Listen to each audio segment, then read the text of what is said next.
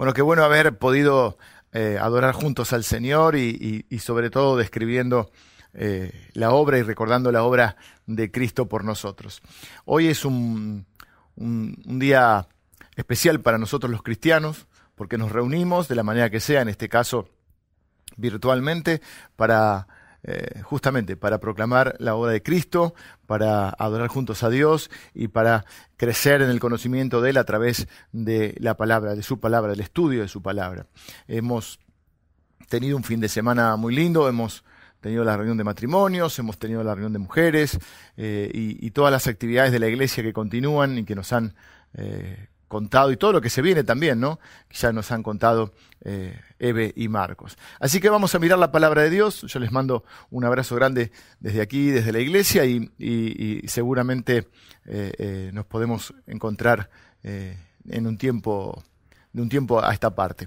Así que voy a mirar la palabra de Dios y hoy voy a comenzar, vamos a comenzar al revés. Hoy les voy a contar el final de lo que vamos a hacer. Porque hoy vamos a terminar orando por todos los que están eh, luchando con una enfermedad, con un dolor, con una lesión con algo que les produzca sufrimiento. Así que voy a terminar hoy orando por todos los que están de alguna manera enfrentando o atravesando algún tipo de sufrimiento. Así que esta es una oportunidad, quédense hasta el final y es una oportunidad también para escribirles, todavía hay tiempo para que le escriban algún mensajito, algún, alguien que ustedes conozcan que está viviendo alguna situación difícil.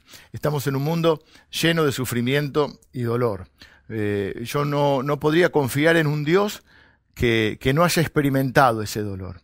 Así que eh, hemos enseñado también hace algunos domingos que tenemos un Dios que nos entiende, y un Dios que a través de la persona de Cristo experimentó toda la, toda la, magnitud de la experiencia humana, ¿no? Al haberse hecho hombre y haber vivido todas las experiencias posibles. Eh, ¿Cuántos están luchando hoy seguramente con alguna, algún sufrimiento, alguna enfermedad? ¿Cuántos aman a alguien o conocen a alguien que está luchando con una enfermedad, con un dolor, eh, con algún tipo de sufrimiento. Desde que entró eh, el pecado en el mundo, la gente sufre. Así que miren lo que decía eh, el profeta Isaías más de 700 años antes de Cristo.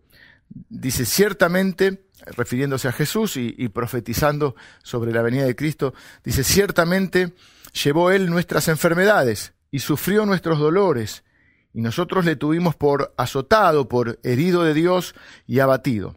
Mas él herido fue por nuestras rebeliones, molido por nuestros pecados. El castigo de nuestra paz fue sobre él, y por sus llagas, por sus heridas, fuimos nosotros curados. Eh, la frase clave es, por sus llagas fuimos nosotros curados. Eh, Isaías está profetizando que Jesús traería perdón para nuestros pecados y sanidad para el alma y para el cuerpo. El propio Jesús en, el, Evangelio de Lucas, cuando él se da a conocer públicamente, eh, toma eh, las palabras del profeta Isaías, donde dice, el Espíritu del Señor está sobre mí, me ungió Dios para sanar a los enfermos, eh, vendar a los quebrantados de corazón, traer libertad a los cautivos. y él dice, esta palabra dice también para proclamar el año agradable del Señor, o sea, las buenas noticias de Dios, y dice, esta, eh, esta palabra se ha cumplido hoy, como diciendo, eh, dándose a conocer como que Él era ese enviado. Y los evangelios son un resumen de la vida de Jesús y registran 27 al menos sanidades individuales y por lo menos 10 sanidades grupales realizadas por Jesús. Así que si alguno se pregunta, ¿estoy solo en este mundo? Eh, o, tengo acceso a Dios. Dios eh, podrá sanarme, podrá perdonarme.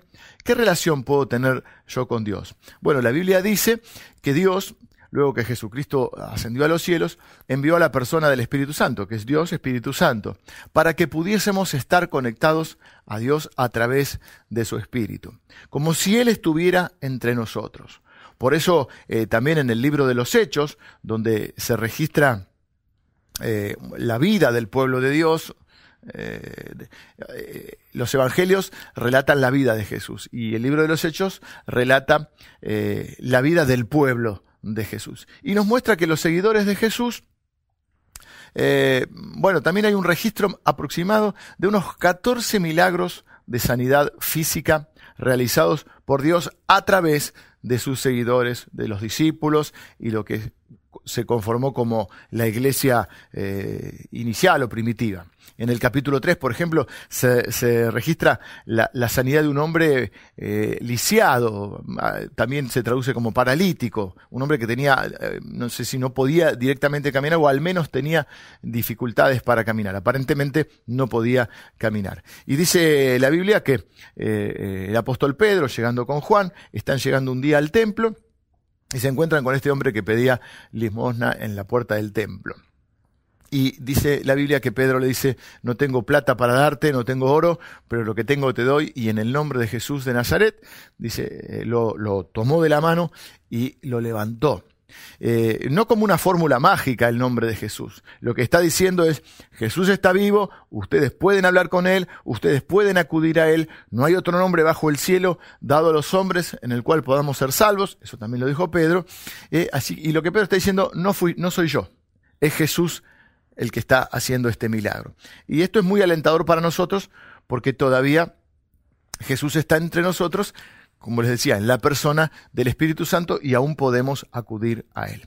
Como resultado de este milagro que se produce, eh, todo el mundo, eh, bueno, todo el mundo, siempre que digo todo el mundo, me acuerdo de mi mamá que siempre me decía, todo el mundo conoces, ¿cuánta gente conoces? Pero bueno, todo el mundo que estaba ahí rodeando a Pedro eh, conocía también a este hombre lisiado y entonces dice la Biblia que todos se sorprendieron y adoraban a Dios y este hombre, eh, eh, claro, imagínense, no podía caminar y ahora aparece saltando y dice que este hombre también adoraba a Dios. Porque la principal meta no es la sanidad, sino la gloria de Dios. Dios se glorifica, dice la Biblia, en nuestras debilidades y en nuestras dificultades y en nuestras imposibilidades. Así que hoy quiero hablar un poco acerca de, lo que creemos con respecto a la sanidad divina y bueno, a lo que creemos, eh, eh, no todos los cristianos tenemos que creer lo mismo, a la luz de la Biblia o a la luz de la palabra de Dios, esto es lo que yo puedo interpretar con respecto a este tema. Y lo que quiero enseñarles, porque bueno, hay diferentes posturas,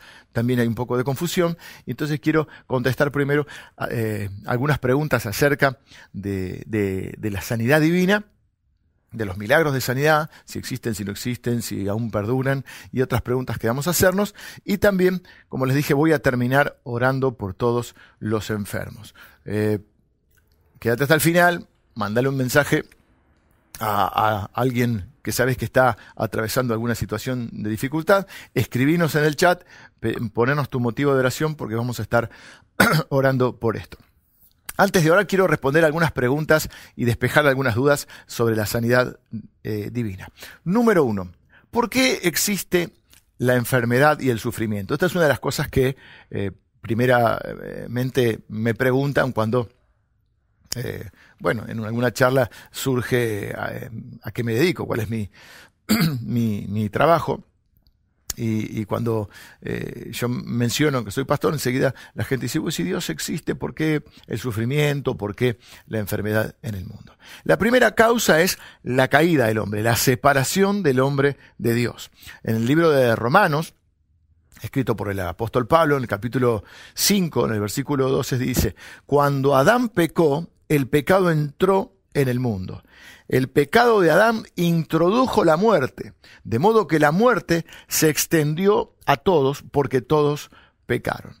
Antes de la caída, es decir, antes de Génesis 3, el mundo era un mundo creado por Dios perfecto. No había muerte, no había enfermedad, no había dolor. Al darle el hombre la espalda a Dios, viene la muerte eh, y ahora el pecado ha infectado a todo y ha infectado también a todos. Ha infectado todo y a todos. Hay cosas que suceden que no tienen explicación.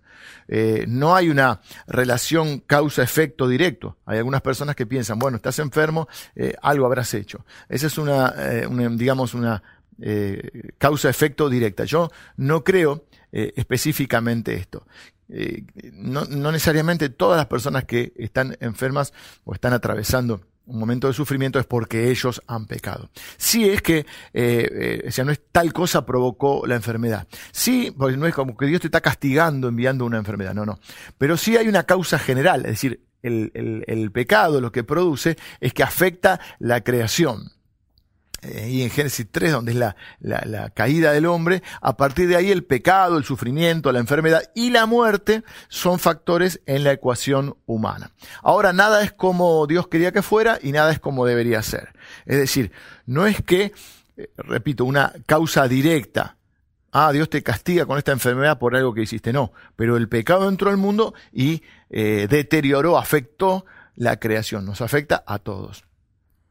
La segunda causa eh, eh, puede ser el pecado personal. En algunos casos hay ocasiones que sí existe una causa o una relación, diríamos, directa entre el pecado y la enfermedad. Causa-efecto, podríamos decir. Voy a poner algunos ejemplos para que se entienda. Si vos tomás de más, manejás y chocas, podés lastimarte y quedar eh, con secuelas. Hay una causa-efecto, eh, diríamos pecado-dolor. Eh, Tomaste de más o, alguna sustancia que no debías y eso te llevó a un accidente. O si comes, vamos a otro ejemplo, si comes mucho y mal, eso puede producirte eh, un montón de enfermedades.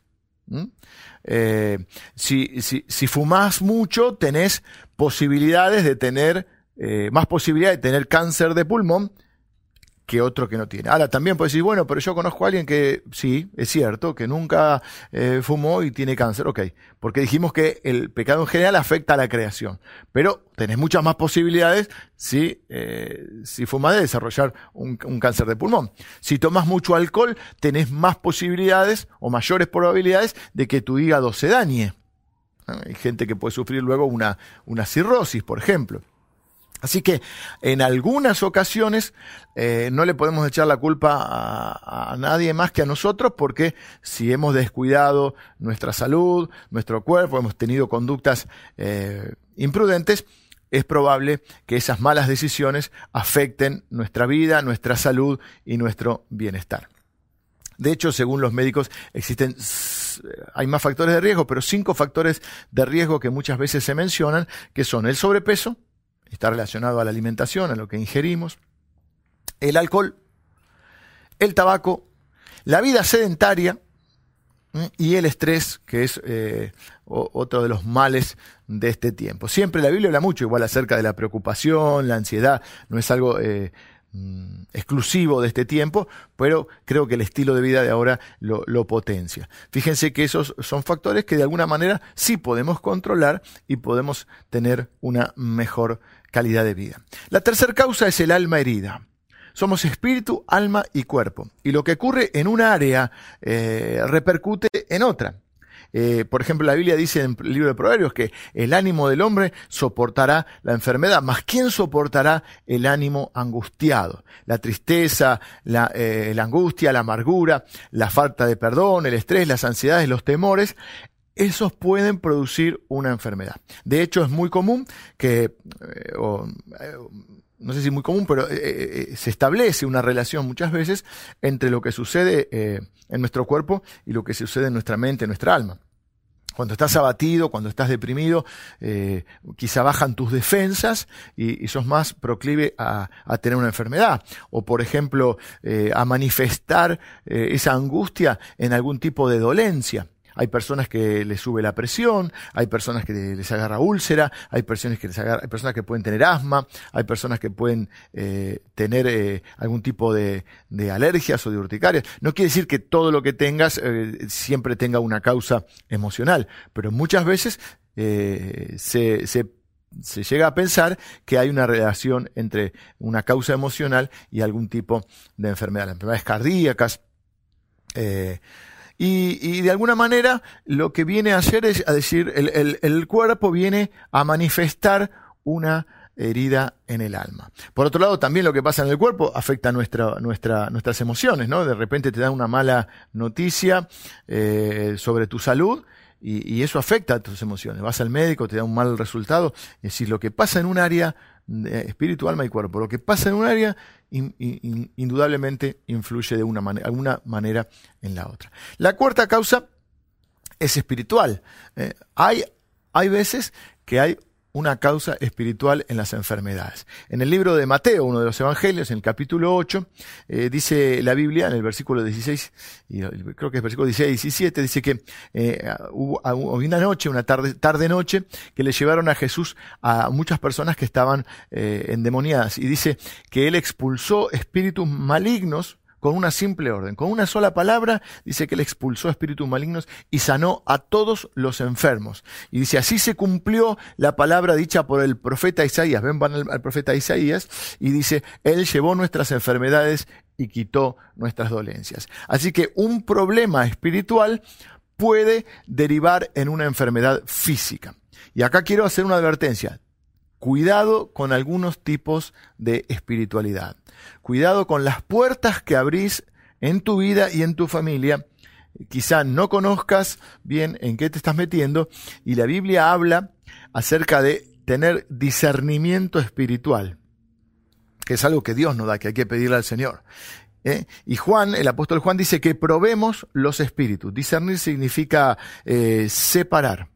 Y hay que separar eh, bien, saber distinguir una cosa de otra. Así que cuidado cuando eh, nos metemos en algún tipo de espiritualidades, tengamos mucho cuidado en, en, qué nos estamos metiendo. No hablo de un exorcismo con agua bendita, la cruz y, como la película El exorcista o Poltergeist. Eh, eh, no, pero dice que leímos que Jesús sanó a los enfermos. ¿Y por qué estaban enfermos? En este caso, porque había una opresión espiritual que ejercían las fuerzas del mal sobre algunas personas. Por eso tenemos que orar contra el mal, sus obras, sus efectos y sus causas en el nombre de Jesús. Eh, deshaciendo esa obra del mal que muchas veces viene a través de pseudo espiritualidades.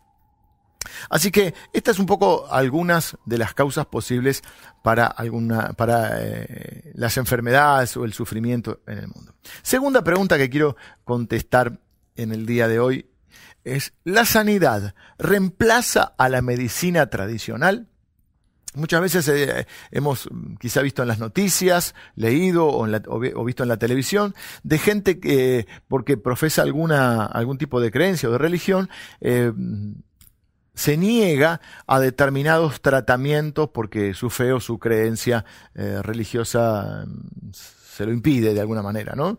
Eh, nosotros no creemos eso. Creemos en la sanidad, yo por lo menos creo en la sanidad divina y en la medicina tradicional. Creo en el tratamiento natural que puede darnos la medicina y en la oración sobrenatural. Eh, miren qué mm, paradoja, le dijimos que no sin paradoja, pero miren qué detalle. Eh, dijimos que el libro de los Hechos relata eh, la experiencia de los seguidores de Jesús. Y se relatan al menos 14 eh, sanidades. Bueno, ¿quién escribió el libro de los Hechos? Un médico. un seguidor de Jesús llamado Lucas escribió el Evangelio de Lucas y escribió el libro de los Hechos. Así que fue escrito por un doctor. Y, en, el, libro de Colosenses, una carta que escribe el apóstol Pablo, justamente dice, aclara que, Lucas es, le llama el médico amado. Así que yo le doy gloria a Dios, gracias a Dios por los médicos, las enfermeras, eh, los terapeutas, los dentistas, los auxiliares de la salud, eh, todos aquello personal de la salud, muy, muy valorado justamente en este tiempo en que estamos viviendo, pero no siempre ha sido valorado de esta manera. Cuando pasamos por alguna enfermedad o algún ser querido nuestro eh, atraviesa un tiempo de dificultad, de, enfermedad, en mi caso lo viví mucho con, con mi papá, alguna vez con mi mamá también, es cuando eh, comencé a valorar toda la tarea que hace todo el personal de salud. Así que eh, reemplaza una cosa a la otra, dijimos que no, que así como oramos al gran médico, que es Dios, y a la vez procuramos la mejor atención médica posible, digamos, del lado humano. Es más, muchas veces oramos para que Dios también guíe y utilice a los médicos, a los doctores, a la gente de salud, para eh, que obre a través de ellos. Así que de una u otra manera podemos ser sanados por la gracia de Dios. Tercera pregunta que quiero contestar hoy. ¿Toda sanidad viene de Dios? La gente cuando se enferma eh, puede llegar a desesperarse y en la desesperación puede acudir a cualquier cosa. Y a veces el remedio es peor que la enfermedad. Dijimos cuidado con algún tipo o con algunos tipos de espiritualidad. En el libro de Mateo, en uno de los evangelios, que es una de las biografías de Jesús, en el capítulo 24, eh, Jesús nos advierte, dice, que se dice si se levantarán falsos, eh, falsos mesías, falsos enviados, y se levantarán falsos profetas. Y dice, realizarán grandes señales y milagros para engañar, de ser posible, aún a los elegidos de Dios. Dice Jesús, entonces nos advierte, por eso dice que hay que probar los espíritus, el apóstol Juan. ¿Por qué? Dice Jesús nos advierte, se van a levantar falsos mesías, falsos enviados, y en lo posible para engañar al pueblo de Dios. Así que no todo eh, proviene de Dios. También estoy recordando eh, en un momento eh, el libertador del pueblo de Israel en el Antiguo Testamento, Moisés, se presenta delante del faraón, lleva su vara con la cual, a través de la cual Dios hace muchos milagros, y en un momento delante del faraón tira la vara al piso y la vara se convierte en serpiente. Y la vuelve a tomar, a la serpiente la toma eh, de la cola y la serpiente se vuelve en vara. Y los magos y los hechiceros que tenía el faraón dicen, bueno, eso lo hacemos nosotros también. Y ellos hacen eso. Así que, bueno, después lo que sucede es que eh, Moisés cuando tira eh, la vara nuevamente, la serpiente mm, se, transforma en serpiente y, se come a todas las otras. Como de alguna manera mostrando que el poder de Dios es mayor. Pero los hechiceros también podían hacer esas cosas. Así que cuidado, invoque al Espíritu, al Espíritu Santo y no invoque a otro Espíritu. Tengan cuidado, porque a veces el remedio puede ser peor que la enfermedad. Pregunta número cuatro. ¿Por qué sana Dios? Eh, en, el, libro de los Hechos, donde les comenté que, que el Señor eh, sana a un, a un paralítico a través de Pedro, nos da algunos indicios. El relato está en Hechos capítulo 3, yo no lo voy a leer hoy, pero ustedes lo pueden leer si, si, si lo desean. Yo les más o menos les conté el relato. Y, y lo primero que quiero decir que Dios sana porque es un acto de amor y de misericordia y de compasión hacia las personas que sufren. Dios tiene un corazón compasivo y dice la Biblia que sus misericordias eh, son nuevas cada mañana. La misericordia es tener, eh, es la unión, eh, es las raíces ¿no? de dos palabras, de la miseria y de cardio que viene corazón. Es el corazón al lado de la miseria, al lado del que sufre. Así que la primera razón por la cual Dios sana es porque nos ama y porque tiene misericordia y compasión. Segunda razón, porque de alguna manera convalida al siervo de Dios, convalida al que lleva la palabra de Dios y convalida la palabra. Le da autoridad espiritual como representante de Jesús aquel que lleva la palabra. Por eso dice la Biblia, benditos son los pies de los que anuncian la paz, de los que traen buenas noticias. Cuando dice la Biblia que la predicación del Evangelio es respaldada por milagros, prodigios y señales. De hecho, también los discípulos oran así. Le piden al Señor pasión para cuando son perseguidos para predicar la palabra, en una oración que está en el libro de los Hechos, y, luego dice, y Señor, te pedimos que respaldes nuestra predicación con milagros, prodigios y señales. Y en el Evangelio de Marcos dice, estas señales seguirán a los que creen. Y empieza a enumerar eh, lo que los hijos de Dios van a hacer en el nombre de Jesús. Tercera eh, tercero, ¿por qué sana Dios? Bueno, porque es una manera de que Dios revele su reino. Un día finalmente Dios eh, sanará a todos en su reino. ¿Mm? Un reino que está en, proceso, o sea, el, reino de Dios ha llegado a la tierra, mm, dice Jesús, se ha inaugurado eh, esa, esa etapa del reino de Dios en la tierra con la venida de Cristo y se consumará con su regreso final. Y en, esa, en ese regreso final, esto que estamos viviendo son como avances de lo que va a suceder cuando Jesucristo vuelva, eh, de cómo van a ser las cosas en su reino. Es como el tráiler de una, de una película o de una serie. Eso hace que anhelemos su venida y el establecimiento final de su reino. Así cuando Él venga, Él va a sanar a todas las personas y dice la Biblia que no habrá llanto ni dolor. Cuarto, abre la puerta a la evangelización a aquellas personas que no conocen a Jesús, despierta la curiosidad y permite, nos permite a los cristianos hablar de Jesús a través del poder manifestado de, de Jesús. Y quinto, motiva a los cristianos a adorar. Dice la Biblia que, bueno, todo esto que estoy mencionando es un poco lo que pasó en el relato de Hechos del libro de los Hechos. ¿no? Adoraron a Dios los cristianos, hubo personas que, que conocieron a Dios a través de este milagro, Dios mostró su misericordia y anticipó su reino. Eh, ¿Qué pregunta más podemos contestar en el día de hoy? ¿Todo el que tiene fe, pastor, va a recibir sanidad en esta vida? Esta es una pregunta eh, clave. ¿Cuántos quizá oyeron alguna vez esto? bueno, si no fuiste sanado es porque no tuviste fe. Así mucha gente se cubre, ¿no? Dice, bueno, yo voy a por vos, pero vos tenés que tener fe. Si vos no tenés fe, no te puedes sanar. Entonces, ah, si no te sanaste es porque no tuviste fe. O declaran una palabra de sanidad y, la persona no se sana, entonces dicen, bueno, es porque no tuvo fe para creerla. Entonces la persona ahora está enferma y deprimida. Así que me parece que eso es eh, bastante injusto. Eh, yo quiero que crean que pueden ser sanados. Y quiero que pidan con fe. Eh, pero tienen que saber que quizás no todos sean sanados. Repito, quiero que crean que pueden ser sanados. Yo creo que pueden ser sanados. Eh, la Biblia dice que sin fe es imposible agradar a Dios, que la palabra de Dios tiene que activar nuestra fe. Y quiero que crean y que pidan, porque la Biblia dice que se nos, se nos invita a acercarnos al trono de Dios porque es un trono de gracia. Eso significa que es un trono del cual salen favores hacia nosotros pero no significa que Dios tenga la obligación de sanarnos a todos, porque es Dios. Y justamente el ser Dios, así que Dios puede hacer lo que quiere. Eh, me acuerdo de lo que decía eh, un evangelista eh, que realizaba, es un predicador así de multitudes, y de alguna manera también es un poco mi experiencia, me ha ocurrido algo, algo similar. En reuniones donde estás orando por, por un montón de gente, eh, te vas con la alegría de personas eh, que reciben un, milagro, una bendición, y también te queda ese sinsabor de que hay personas que, que no recibieron en esa ocasión ese milagro. No quiere decir que nunca lo reciban, quizá lo reciban en otro momento, quizá no, no lo sé, pero te vas con ese sentimiento encontrado de ver que muchas personas eh, son sanadas o reciben su, su, petición, su milagro, y otras personas que, que quizá no. Y no lo podemos esto atribuir a la, a la falta de fe. Eh, creo que nadie podría pensar que el apóstol Pablo, por ejemplo, no tenía fe.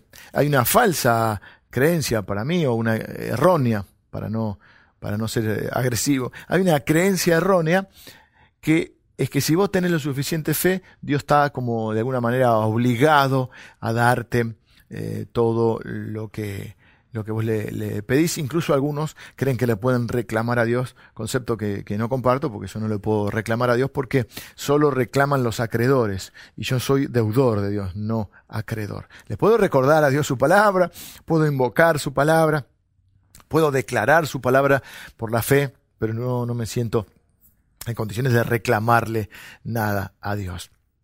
Eh, pero si eh, esa falsa eh, creencia errónea es que si vos tenés la suficiente fe, o nunca te vas a enfermar, nunca te va a pasar nada, o, nunca vas a sufrir, mm, y, no es lo que la Biblia enseña. El propio Jesús experimentó, o nunca vas a tener necesidades. El propio Jesús experimentó, dijimos, todo el conjunto de la experiencia humana. ah, tuvo necesidades físicas, soportó el dolor físico, el dolor emocional eh, y, qué vamos a decir? Que Jesús no tenía fe. Eh, el apóstol Pablo, alguien va a decir que no tenía fe. Eh, un hombre que a través de él la palabra de Dios corrió por todo el mundo conocido. Un hombre que escribió medio Nuevo Testamento. que él llega a decir, casi todo el mundo conocido de esa época, lo he llenado del Evangelio de Cristo. Un, hombre que, que a través de él se realizaron un montón de milagros, pero dice que tenía él una afección, algo, eh, él le llama un aguijón en la carne, una herida, algo tenía él que sobre lo cual le había pedido tres veces a Dios. Y Dios le había dicho, mi gracia te es suficiente, mi gracia es todo lo que vos necesitas y mi poder actúa en tu debilidad. Así que es como que le dijera, bueno, soportalo, vas a estar bien, seguí adelante así. Dios lo usó al apóstol Pablo para sanar a otros, pero no a él. A veces, quizás para mantenernos en humildad, aprender a depender del, Señor y de su gracia. De hecho, el Señor le dice, eh, él dice, el apóstol Pablo, para que la grandeza, yo tuve muchas revelaciones, dice el apóstol Pablo, de, parte de Dios, y para que la grandeza de esas revelaciones no me exaltara, o sea, no me, no me hiciera que me agrande, diríamos nosotros hoy, me fue dado un aguijón en la carne. Sobre esto le pedí tres veces a Dios que me sane, que me lo quite. Y, Dios me dijo, tu gracia, mi gracia es suficiente. Así que eh, Dios sana cuando quiere, porque es Dios y es soberano. A ver, estoy pensando alguna pregunta más que podríamos tener antes de orar. ¿Cuándo recibirán entonces sanidad todos los cristianos? Si todos los cristianos no son sanados aquí, dijimos, vamos a orar, vamos a pedir con fe, vamos a creer eh, que Dios puede hacerlo y que Dios quiere hacerlo. Pero ¿cuándo van a ser sanados todos los cristianos? Bueno, lo dije hace un rato medio de la pasada, cuando Jesús vuelva en su segunda y, definitiva venida, va a establecer su reino. Y así como Jesús sufrió, murió y fue sepultado, eh, así tiene que ser con nosotros. Tenemos que resucitar con Él eh, y eh, tendremos un cuerpo, eh, diríamos, glorificado, dice la Biblia, como el de Jesús. Es un cuerpo, la resurrección es corporal, porque dice la Biblia que Jesús es la primicia, es el modelo, ¿no? Eso, eso lo pueden leer también en, en 1 Corintios capítulo 15, donde habla de esto, y dice que Él es la, la primicia y que eh, si Él resucitó, nosotros resucitaremos con Él y como Él, ¿no? Y, Jesús resucita en cuerpo, de hecho come el resucitado.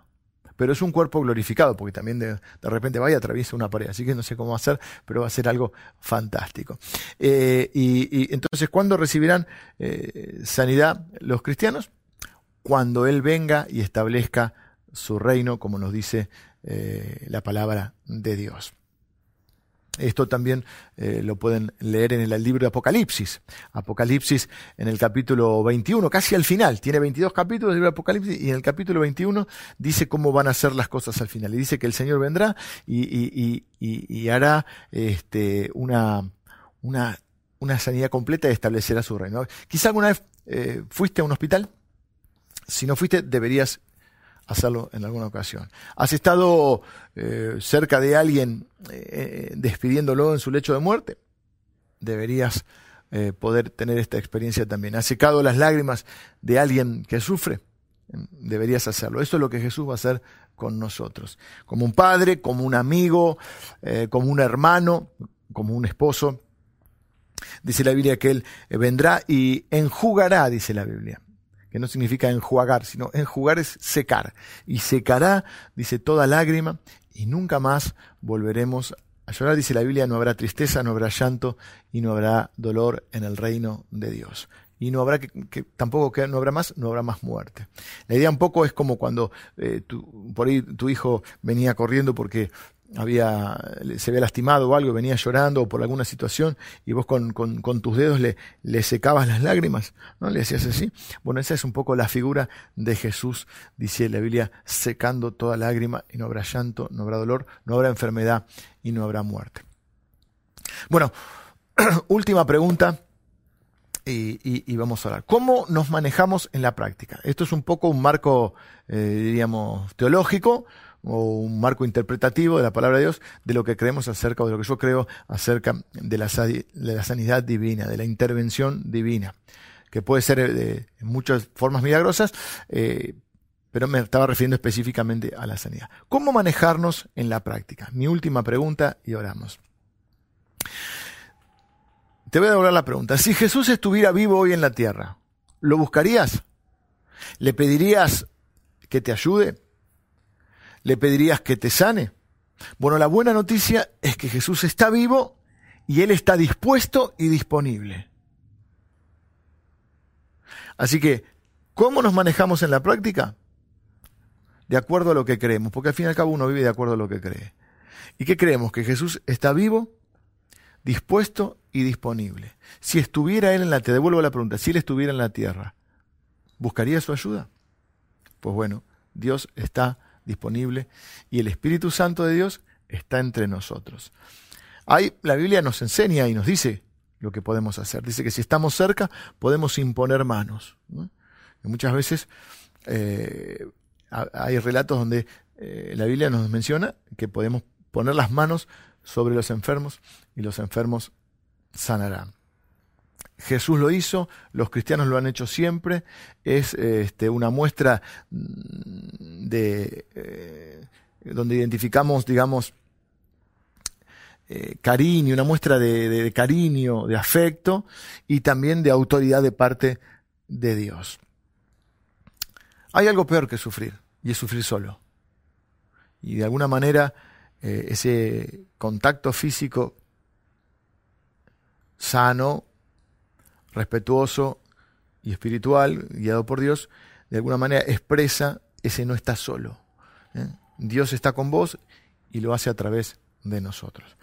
Em, también la Biblia nos enseña a ungir con aceite, no como una fórmula mágica. Jesús lo hizo. El hermano de Jesús, Santiago, dice que, lo hagamos. Si alguno está enfermo, este, llamen a los ancianos de la iglesia, que son como los pastores, los líderes de la iglesia, y únjanlo con aceite.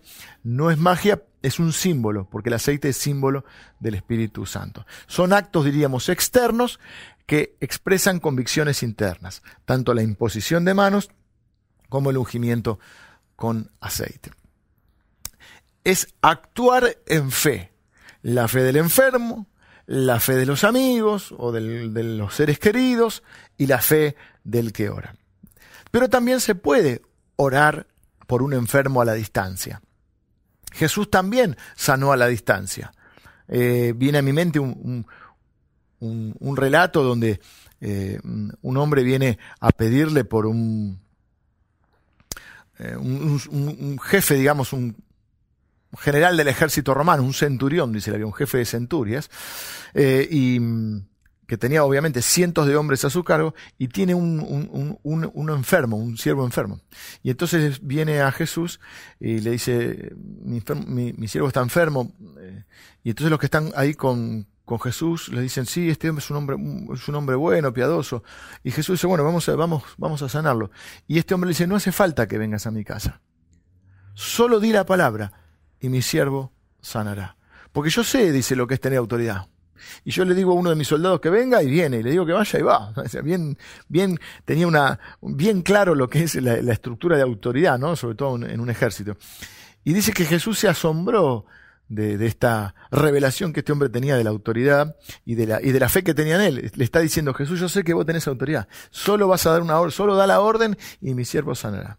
Y Jesús le dice, eh, así como se asombra, le dice que es grande su fe y le dice, bueno, eh, que vaya, que, que este hombre ya está, que su siervo iba a estar sano y efectivamente hizo un milagro a la distancia. Así que, ¿podemos orar por un enfermo aunque esté lejos? Sí.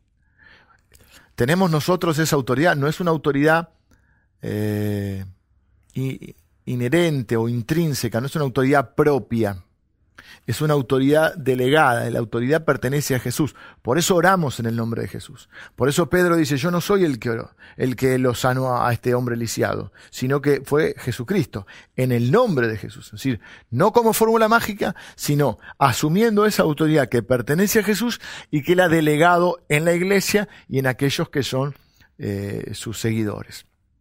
Y cuando lo hacemos como iglesia son eh, aquellos que son las autoridades dentro de la iglesia, porque hay una, una clara em, expresión de la autoridad eh, en el reino de Dios, ¿no?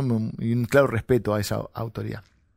Así que yo lo que quiero terminar haciendo es orando a la distancia por todos los enfermos eh, todas las personas que están sufriendo algún tipo de dolor, de lesión, dolor física, eh, dolor eh, emocional, aquellos que tienen el alma herida. La Biblia dice que Jesús vino también a sanar a los quebrantados de corazón, a traer libertad a los oprimidos y también a sanar a los que tienen una enfermedad o un dolor físico.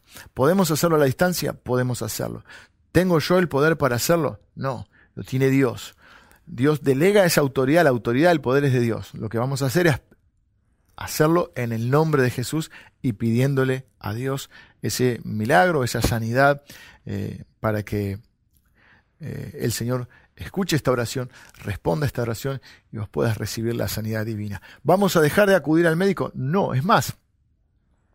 Lo que nos gusta hacer a nosotros no es decir, bueno, eh, antes estaba enfermo, pero ahora estoy sano y, y porque me siento mejor. No, si realmente estás atravesando una enfermedad, vamos a estar orando, vamos a creer que Dios va a intervenir y vamos a ir al médico y si hay estudios para que podamos comprobar esto, que si esto es verdad, que pueda ser comprobado a través de los estudios. Así que quiero que actives tu fe.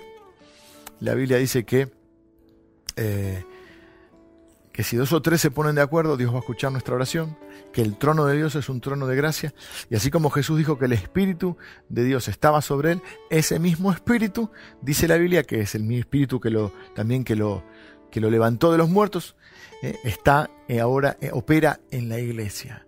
El poder de la resurrección opera en la iglesia, en la presencia, persona y poder del Espíritu Santo. Así que ahí donde estás, activa tu fe eh, y, cree que Dios puede eh, sanarte y quitar tu dolor.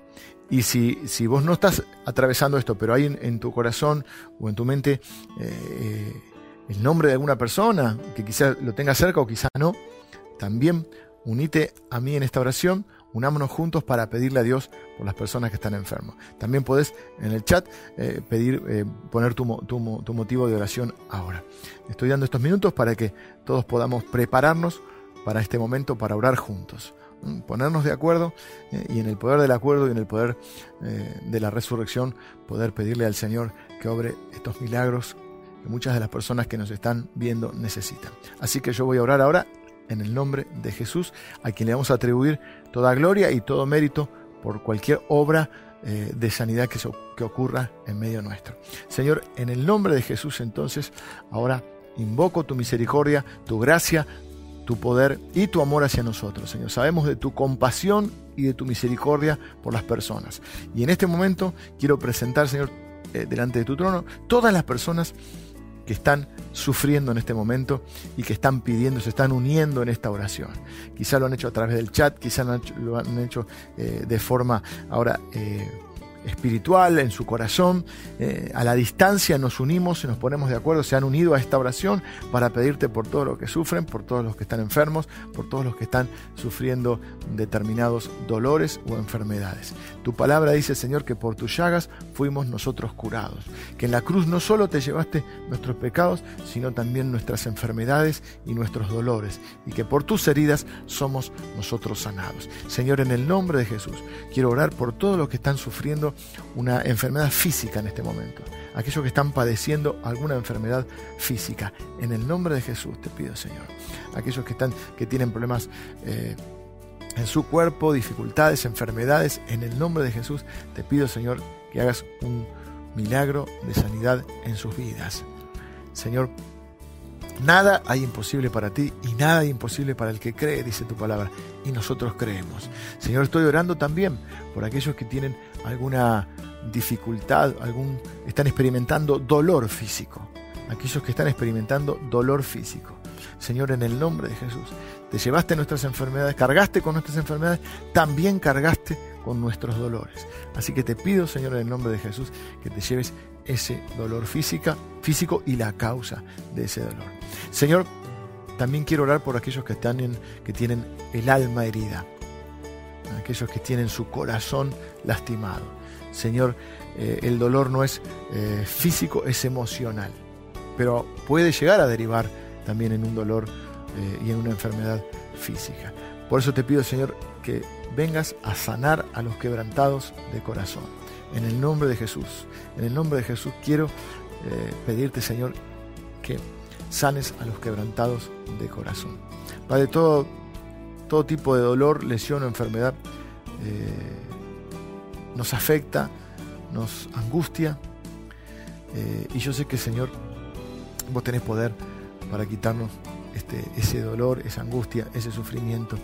Y por eso es que en el nombre de Jesús nos presentamos, sabedores de tu misericordia y de tu gracia, para pedirte, Señor, eh, que obres milagros, prodigios y señales. Yo oro en el nombre de Jesús. Quiero eh, bendecirte ahí donde estás. Te bendigo en el nombre de Jesús. y activamos nuestra fe juntos para recibir todo lo que Dios tenga para nuestra vida. En el nombre de Jesús. Amén. Amén. Bueno, que el Señor te bendiga.